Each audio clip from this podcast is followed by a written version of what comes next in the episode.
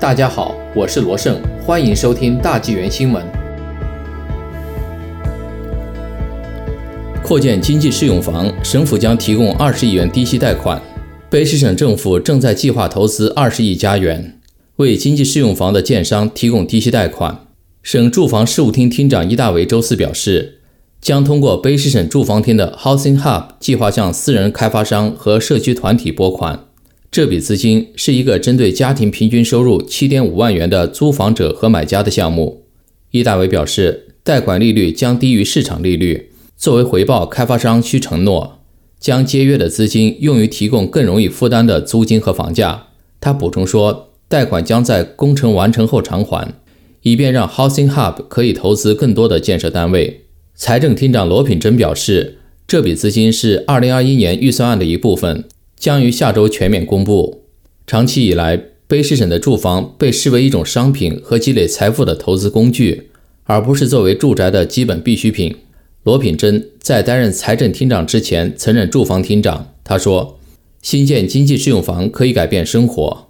为了确保将节省下来的资金回馈给居民，每个开发商必须围绕可负担性做出十年的承诺。”伊大维说：“会针对每个不同的项目签订不同的协议。”易大维表示，融资利率将取决于开发商的信用评级和与银行的关系等因素。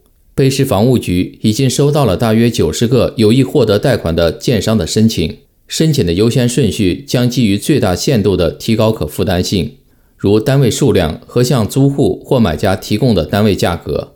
开发项目也将从地理位置角度进行评估，以确保全省各地都能从该计划受益。伊大维认为，在我们的省内，真的没有一个社区不面临或多或少的住房危机。尽管不同的社区看起来不同，据 CTV 报道，卑诗大学 UBC 人口和公共卫生学院副教授保罗·克肖说：“Housing Hub 是一个积极而重要的项目，通过让私人开发商和非营利组织合作提供住房，以确保中等收入家庭能够负担得起。”但他说，如果政府真的想抑制不断攀升的房价，增加供应量的同时，还应该辅以其他的政策措施。补充措施可以包括为小企业提供类似的低息贷款，旨在加强其他行业的经济。克肖说，卑诗省百分之十八的经济依赖于房地产和租赁业务，但只有百分之二的人口在该行业就业，这不是健康的状况，这是一个巨大的差距。这就是为什么该行业有很大的增长，但它所产生的收益并没有让其他行业受益。反对党卑诗自由党表示，大流行期间房价暴涨。显示卑诗新民主党政府的住房计划失败了。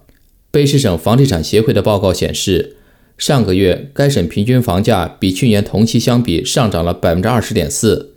同时，因为房屋供应量降到了几十年来的最低水平，活跃的住宅挂牌量下降了百分之二十点四。很明显，新民主党所谓的负担能力解决方案对住房市场没有任何有意义的影响。住房评论员斯图尔特说。卑诗省年轻人的置业梦想逐渐消失，而这个政府却在做着没有任何意义的努力。